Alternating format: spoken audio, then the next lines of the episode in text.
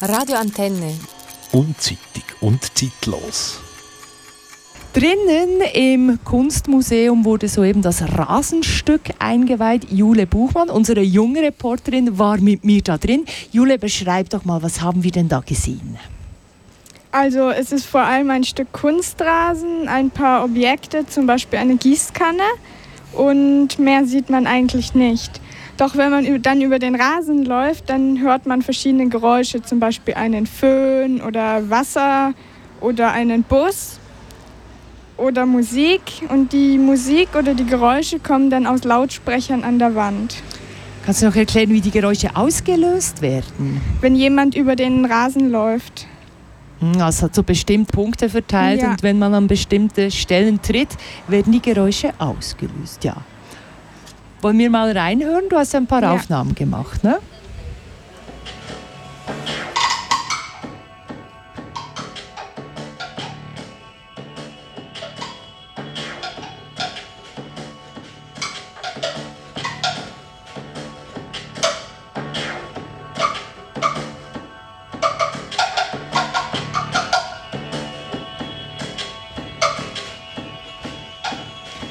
Wurde ja auch noch Schlagzeug gespielt, das hört man im Hintergrund. Ja, das war beim Eröffnungskonzert, das war vorhin.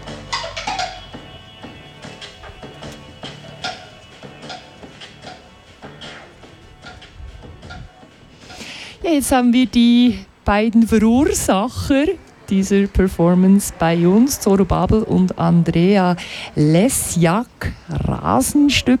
Jule, du hast ein paar Fragen vorbereitet. Hm? Ja, genau. Schieß los. Also, wie seid ihr auf die Idee zu dem Rasenstück gekommen? Die Idee ist entstanden, weil wir wollten ein Medium finden, was Sachen aufnimmt und für alle Gäste wieder abspielbar macht.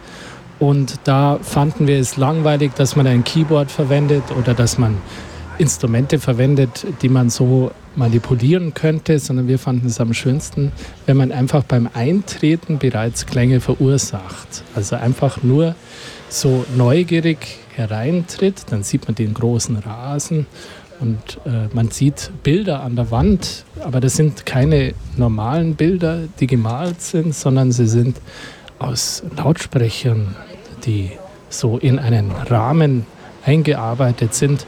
Ganz alte, unterschiedliche Lautsprecher, die aber wie als, ja, die so angeordnet sind, dass es neugierig macht und man herantritt an die Bilder und dann tritt man bereits beim Hingehen, tritt man schon überall kleine Minenfelder wach und da kommen dann eben Klänge raus und die kommen dann aus dem Bild Die Bilder sind ähm, Gemälde, akustische Gemälde von Bern.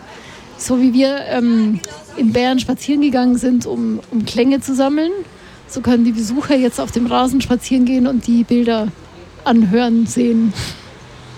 Ja, den Bus, der immer so piepst, der durch die Altstadt fährt, den habe ich auch erkannt. Gab es denn auch Pannen? Ja, also ganz schön schwierig ist, den Überblick zu behalten, wo welcher Lautsprecher an welchem Verstärker und der Verstärker an welchem Ausgang vom Computer. Und so haben wir jetzt 32 Trittstellen, wo man was lostreten kann. Und das kommt aus 16 verschiedenen Lautsprechern raus.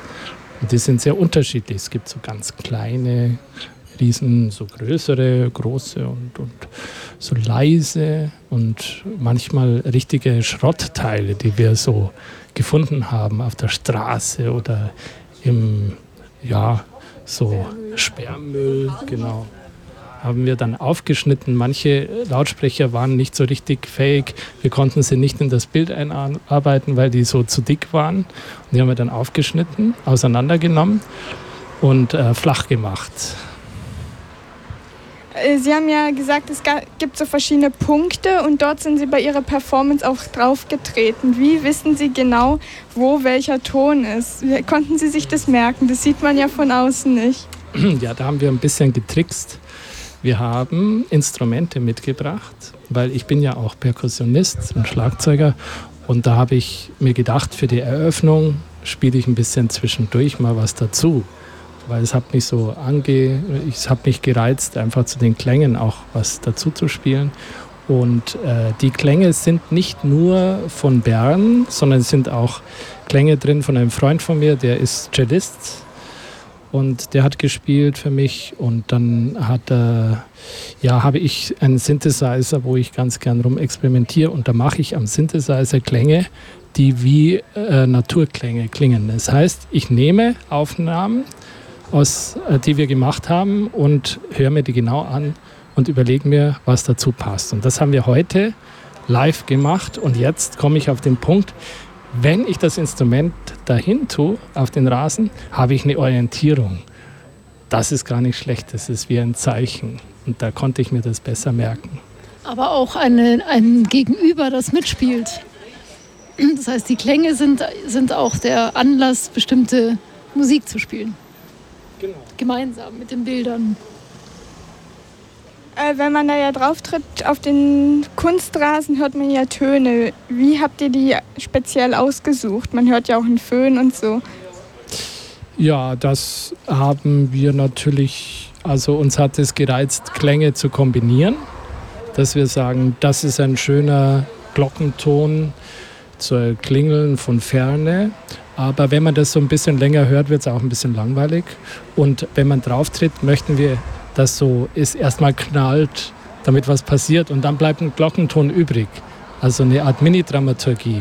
So, und dann kann man zwei Klänge kombinieren und so einen Glockenklang mit einem Synthi-Klang kombinieren und so entstehen sozusagen kleine Mini-Kaskaden von Klängen und da entsteht dann sehr schnell so, ähm, ja, so, so Regeln, die uns dann helfen, zu sagen, das passt doch zu dem und das kennen wir schon, das ist so ein langer, dünner Ton, da können wir am Anfang was Dickes machen.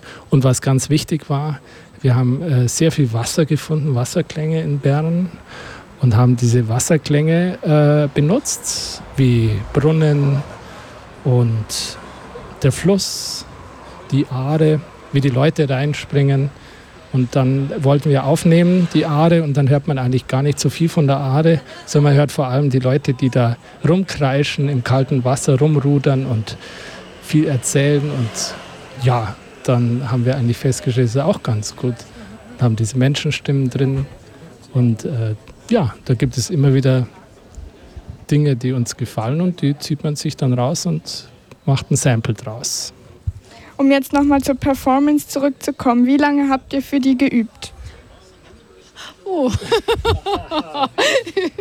ähm, wie lange war das? Eine 15 Minuten? also nein, das ist natürlich ähm, sehr relativ spontan entstanden heute. Also wir haben jetzt die Tage nicht viel Zeit gehabt, diese ganze Sache zu installieren. Wir haben total viel gelötet und bis dann der letzte Lautsprecher ging und so weiter. Und dann haben wir gesagt, so, und jetzt müssen wir aber proben für die, für die Veranstaltung. Und das haben wir eigentlich so richtig erst heute Morgen angefangen damit. Ja. Also ich muss sagen, dafür klang es ganz gut.